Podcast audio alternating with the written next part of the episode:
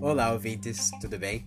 Eu sou Gabriel, estagiário de Direito, e esse é o segundo episódio do podcast Fala aí no MAP, um projeto desenvolvido pelo Núcleo Maria da Penha. Hoje, nós convidamos a estagiária de Serviço Social, a Alessandra, para nos contar um pouquinho sobre a primeira parte da linha do tempo da história das mulheres.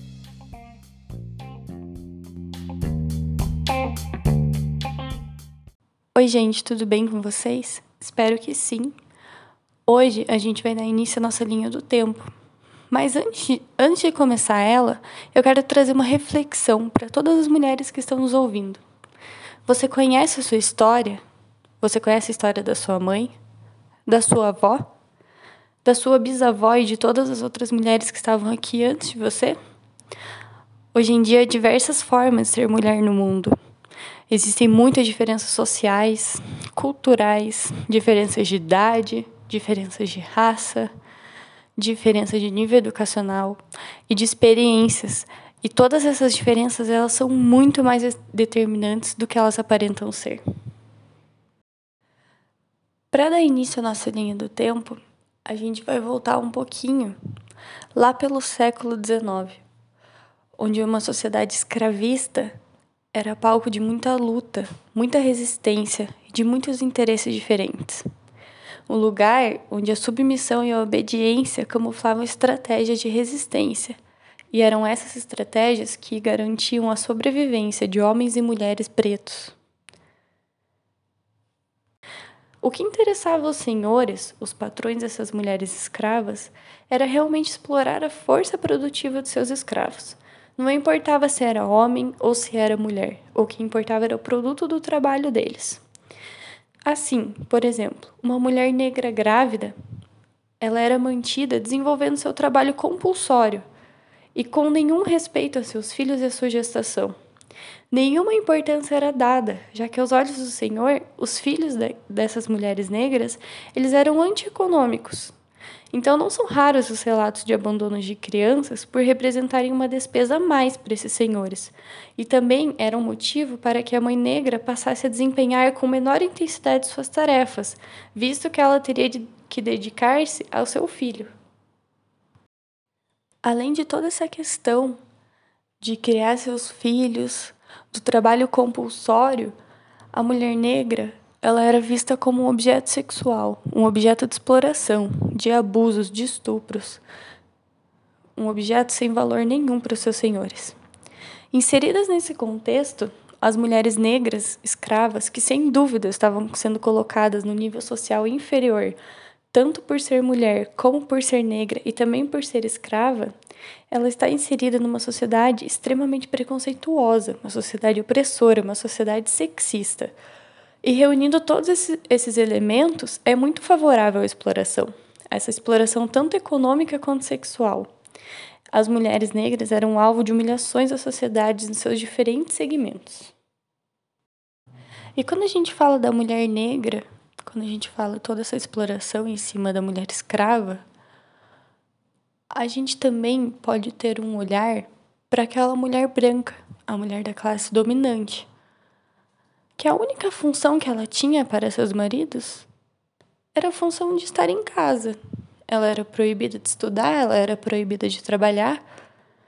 A visão que seus maridos tinham sobre elas e a sociedade em geral era que ela era uma mãe, uma dona de casa, e a função dela era ter filhos, é, reproduzir tendo filhos homens de preferência.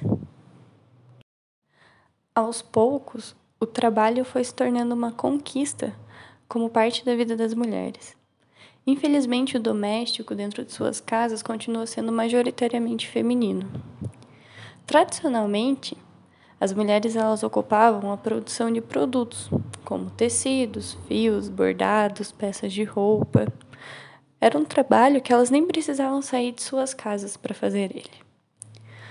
Lá no período da industrialização, período que ocorreu a Revolução Industrial, as mulheres se inseriram no mercado de trabalho, o mercado definido por homens. As trabalhadoras, elas possuíam uma incapacidade de supervisionar o serviço, de acordo com os homens. Sendo assim, elas ocupavam apenas os cargos de empregadas das fábricas. O trabalho fora de casa foi um grande avanço na história.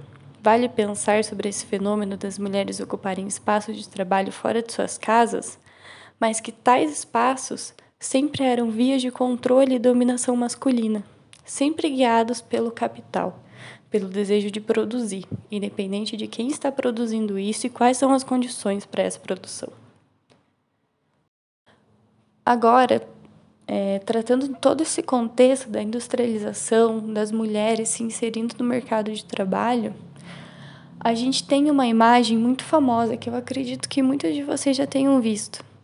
É uma imagem que tem uma mulher com uma, com uma bandana que está escrito assim: We can do it. Essa imagem ela foi criada em 1943 e não tinha nenhuma relação com o movimento feminista. Ela foi originalmente produzida como uma propaganda de guerra dos Estados Unidos.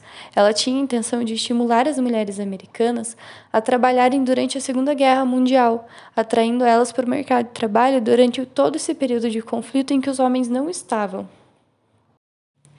Essa figura representa, que representa a imagem da personagem fictícia chamada Rose the Riveter, ou Rose a Rebitadeira, e que passava a imagem de uma mulher modelo, uma mulher trabalhadora, uma mulher leal, eficiente patriota.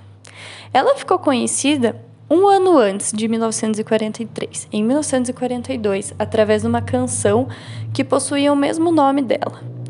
Mesmo sendo uma personagem criada, essa imagem do We Can Do It, ela é inspirada na fotografia da operária americana Naomi Parker Fraley, referência da mulher trabalhadora durante a Segunda Grande Guerra.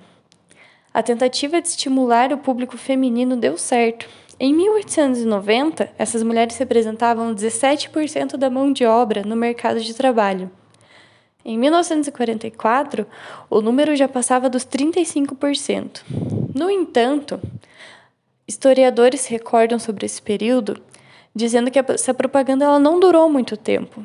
Quando a guerra acabou, muita de, muitas indústrias forçaram as mulheres a abandonar seus empregos, para que assim os veteranos de guerra retornassem aos seus postos.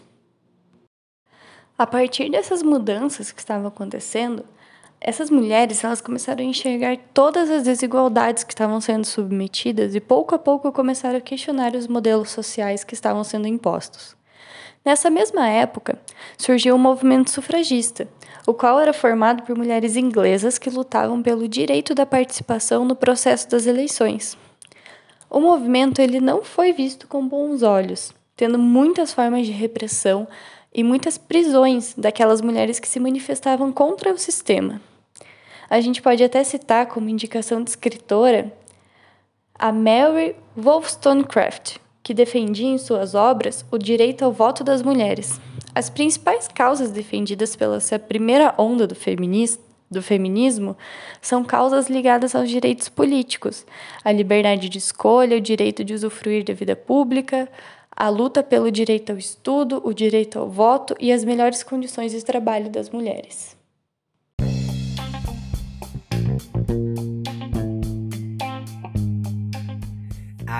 Muito obrigado por estar aqui com a gente hoje. Tenho certeza que foi muito produtivo e várias pessoas aprenderam muitas coisas assim como eu.